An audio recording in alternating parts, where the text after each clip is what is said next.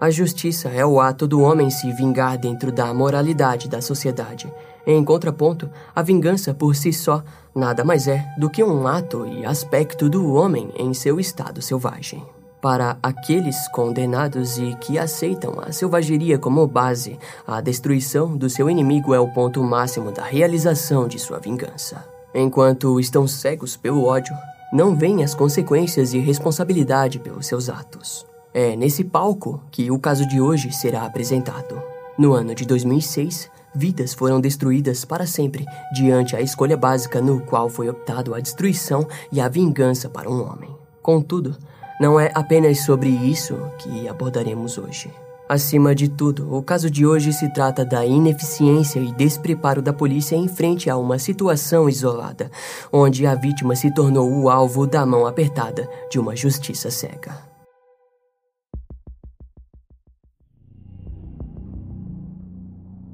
No dia 25 de dezembro de 2006, a família Kuan e a família Waller haviam se unido para festejar a noite de Natal. Seria um momento especial para todos os presentes. Contudo, já era tarde da noite no Arizona quando a polícia da cidade de Phoenix foi chamada por Don Waller, pai de Ryan, que informou que ele e seus familiares estavam achando estranho a ausência de dois membros importantes. Se tratava de Ryan Waller e sua namorada Heather Kwan, que basicamente eram o motivo das famílias estarem juntas naquele dia.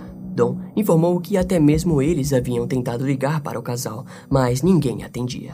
A polícia atendeu ao chamado e partiu em direção ao apartamento do casal. Toda aquela situação era estranha demais, mas os familiares tentaram permanecer calmos diante o mistério. Heather Kwan possuía 21 anos e era uma garota carinhosa e linda que acreditava que poderia ajudar a todos na sociedade. Desde a sua fase adolescente até a fase mais adulta, Heather se voluntariava com frequência em trabalhos onde passava um bom tempo com crianças carentes da região. Sua grande aspiração era a faculdade de direito para se tornar advogada de defesa. Seu grande foco era ajudar as pessoas perdidas e desesperadas da sociedade. Naquela altura, Heather vivia com seu namorado Ryan Waller, de 18 anos, em um apartamento alugado em um conjunto de apartamentos no Arizona. Ryan, por sua vez, era um entusiasta por armas e um estudante da escola local, sendo um pouco mais jovem que sua namorada. Assim que a polícia de Phoenix chegou na casa de número 3039 na rua W Green Drive, os policiais bateram inúmeras vezes na porta da residência, mas não foi percebido sinal algum dos moradores. No entanto, em algum momento eles ouviram o trinco girar e a porta se abriu lentamente. Lá estava Ryan, mas algo rapidamente chamou a atenção dos policiais. Havia um ferimento enorme no olho esquerdo do garoto e alguns arranhões pelo rosto. Quando questionado sobre o hematoma, Ryan apenas respondeu vagamente com um entre aspas, não sei. A princípio, os policiais acreditaram que o garoto havia recebido uma boa surra. Logo, tudo se tornou mais macabro quando se depararam com o corpo de sua namorada Heather Kwan no sofá da sala, com um tiro no rosto. Rapidamente, Ryan foi levado para uma viatura, para mais tarde ser direcionado ao departamento de polícia de Phoenix. Centenas de policiais chegaram no local e uma ambulância foi chamada para retirar o corpo de Heather Kwan. Enquanto tudo aquilo acontecia, Ryan permaneceu sentado na parte de trás do carro da polícia sem receber nenhum tipo de atendimento, pois acreditavam que ele era um suspeito em potencial.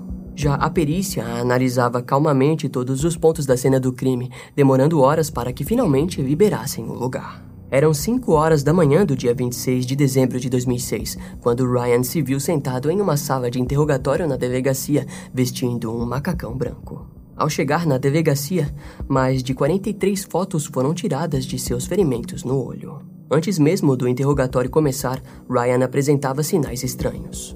Por vários momentos ele olhava fixamente para a parede, como se não soubesse o motivo real de estar ali ou o que poderia ter feito para estar naquela situação. Ryan abaixava a cabeça por vários minutos e tentava se levantar, mas logo se sentava novamente.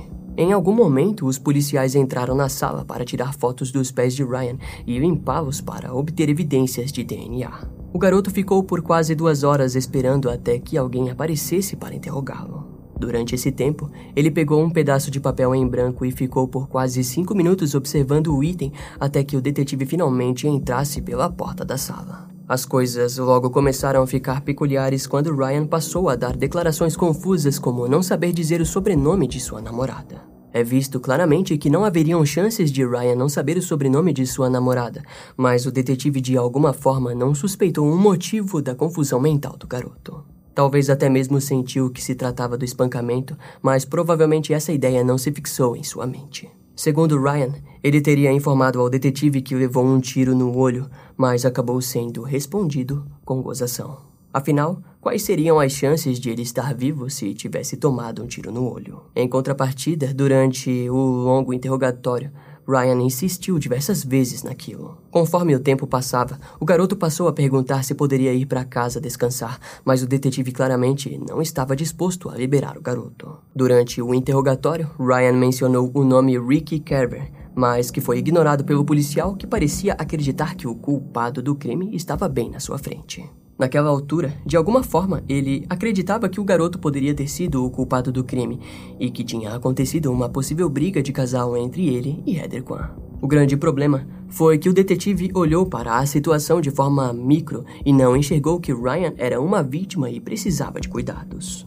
Ryan havia permanecido por mais de duas horas na sala de interrogatório esperando para finalmente ser ouvido, e quando finalmente aconteceu, o detetive em sua frente o tratou com total falta de competência e empatia. O que ninguém sabia era que durante esse tempo, Ryan também enfrentava danos graves e irreversíveis no cérebro, fato que foi se agravando ao decorrer do interrogatório. Sem dúvidas, Quanto mais ele ficava sendo pressionado, mais confundia os seus pensamentos entre memórias e fatos. Heather Kwan havia sido morta de forma brutal e os culpados provavelmente já estavam bem longe. A natureza do crime apresentava claros sinais de execução e vingança, mas a polícia insistiu em Ryan, um erro bobo e que traria danos irreversíveis para o garoto. Já haviam se passado mais de seis horas de interrogatório desde que o caso caiu nas mãos da polícia de Fênix. Na metade do interrogatório, algumas partes mais notáveis começaram a fazer sentido para o detetive, mas não significava que ele havia percebido a condição de Ryan. Era um interrogatório difícil para o detetive que, infelizmente, não teve intuição o bastante para moldar a gravidade do crime que havia acontecido. O detetive chegou até mesmo a questionar se Ryan havia atirado em Heather, que era respondido através de gemidos de negação. Ao fim do interrogatório, Ryan se demonstrava cada vez mais inquieto enquanto as perguntas continuavam a ser feitas pelo detetive. Contudo, em alguns momentos, o detetive finalmente percebeu que algo estranho estava acontecendo. Novamente, o detetive acreditou que aquele interrogatório não estava dando em nada, até que se aproximou de Ryan e fez uma análise de seus ferimentos. Naquele instante, Ryan alegou que sua cabeça doía muito e o detetive, que até então estava sendo o famoso policial mau, se tornou atencioso e chamou um paramédico. A verdade era que, a partir do momento que examinou seus ferimentos, ele entendeu que aquilo poderia realmente não ter sido causado por um espancamento, mas sim por um tiro a queima-roupa. Os paramédicos chegaram na sala e examinaram Ryan Waller. Depois, o detetive retirou as algemas do garoto e ele foi levado para o hospital. Ao chegar, Ryan foi levado às pressas para uma cirurgia ao perceberem que o tiro que a vítima havia recebido penetrou o nariz, olho e seu cérebro.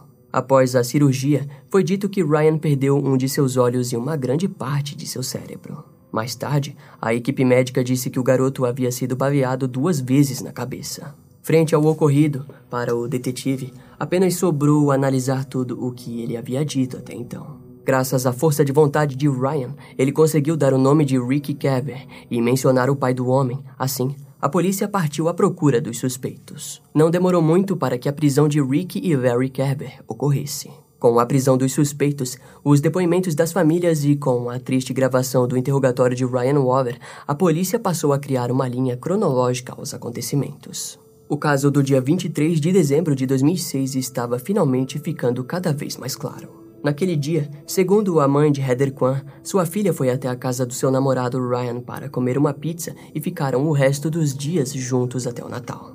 A noite estava sendo tranquila, mas em algum momento um estranho bateu em sua porta. Ao abrir, Ryan foi surpreendido por uma pistola .22 mirada para a direção de seu rosto. O garoto tentou impedir que um intruso entrasse, mas ao tentar empurrar a porta foi baleado no rosto. Após o disparo, os dois homens entraram no apartamento e atiraram mais uma vez no rosto de Ryan. Depois, suas atenções foram direcionadas a Heather, que estava deitada no sofá. Os criminosos atiraram na cabeça da garota e, antes de sair, pegaram uma arma e um computador do casal. Por sorte, os dois criminosos achavam que haviam matado as duas vítimas, mas Ryan continuava vivo. A polícia também descobriu que o motivo para o crime parecia ter sido uma suposta vingança por uma briga que havia ocorrido entre Ryan e Rick durante a época em que eram colegas de quarto. Ao que parece, Ryan havia expulsado Rick apontando uma arma para o garoto. O ocorrido era uma resposta infame a uma discussão, onde dois homens decidiram que resolveriam o evento matando uma pessoa a qual julgaram errada e a outra por ter sido testemunha do ocorrido. Algo totalmente infame e de uma brutalidade sem limites. Os motivos para a briga entre Ryan e Rick logo pareciam mudar. Alguns rumores diziam que o criminoso havia dado em cima de Heather Kwan e por isso ele foi expulso por Ryan. De qualquer forma, a motivação para aquele tipo de crime não era o foco principal dos detetives. Afinal, qualquer que fosse a campanha que levou ao ocorrido, uma pessoa inocente havia morrido e outra teve sua vida destruída pelas ações brutais de dois homens que poderiam ter agido de forma diferente. Em junho de 2008, Ricky Kerber foi condenado à prisão perpétua por homicídio culposo, roubo, agressão agravada e má conduta envolvendo armas. Em contrapartida, seu pai, Larry Kerber, conseguiu sair da prisão, pois as evidências usadas contra ele no tribunal foram baseadas na confissão que ele deu à sua esposa. A mulher se recusou a testemunhar ao invocar o privilégio conjugal, que proíbe que seu cônjuge testemunhe contra o seu companheiro. Larry Kerber acabou vivendo livre por um bom tempo, até que a família da vítima, Heather Kwan, apelou à legislação do Arizona para que usassem uma lei que passaria a ser conhecida como Lei de Heather, que revogaria a lei do privilégio conjugal. Depois de algum tempo, Larry foi novamente levado ao tribunal em novembro de 2011. O julgamento durou 10 dias e o júri do condado de Maricopa deliberou por dois dias e meio antes de sentenciar Larry Kerber como culpado por assassinato em primeiro grau, tentativa de assassinato, roubo e agressão agravada entre aspas, esse veredito é um marco há muito esperado no que tem sido um caminho torturoso e difícil para a justiça das vítimas deste crime terrível, exigindo um desvio extraordinário por nossa legislatura estadual, disse o procurador do condado de Maricopa, Bill Montgomery. O procurador também concluiu ao dizer que espera que a sentença continue e que responsabilizasse adequadamente o réu por suas ações criminais. No dia 25 de janeiro de 2013, a juíza Susana Pineda sentenciou oficialmente Larry Kerber à prisão perpétua e afirmou que o criminoso passará o resto de sua vida na prisão. Infelizmente, a história desse caso não termina de forma boa para a vítima até então sobrevivente. Após ser levado ao hospital e passado pela cirurgia, foi constatado que Ryan Waller sofreria de convulsões pelo resto de sua vida devido aos ferimentos causados pelos disparos. Mas isso não é tudo. Dez anos após o ocorrido, Ryan Waller morreu durante uma convulsão aos 28 anos. Até hoje se especula se Ryan poderia ter tido mais tempo de vida se tivesse sido tratado mais cedo assim que foi encontrado após o crime. Um jovem teve sua vida destruída por uma atitude totalmente egoísta, não importando quais circunstâncias levaram àquele evento. Em todas elas, temos Ryan Waller como uma vítima na mão de um criminoso e que temporariamente foi torturado indiretamente pelas mãos daqueles que deveriam zelar pela segurança e conforto das vítimas. O objetivo desse vídeo não é julgar ninguém, mas o fato é que, como dito antes, em todos os pontos de vistas, temos Heather Kwan morta e Ryan com uma cicatriz aberta dos eventos do Natal de 2006 que lhe condenaram a uma vida mais curta de sofrimentos periódicos regulares até a sua morte. Esse caso vai ficando por aqui. Eu espero que você tenha gostado. Não esquece de me seguir nas outras redes sociais. Meu Instagram é brian.m com dois M's, E-M-M-E. E não deixe de conhecer o meu canal no YouTube com os episódios mais recentes que irão demorar um pouco mais para vir aqui pro podcast. Eu vou ficando por aqui, até a próxima e tchau.